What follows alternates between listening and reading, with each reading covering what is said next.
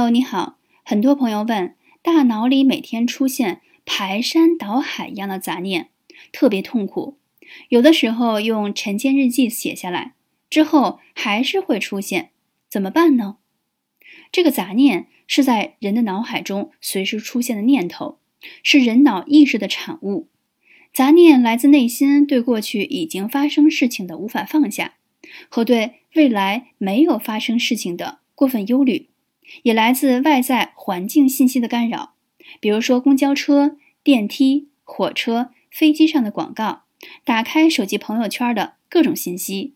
杂念让原本内心平静的湖面被搅动得波澜四起。想要快点放下杂念，可以尝试一。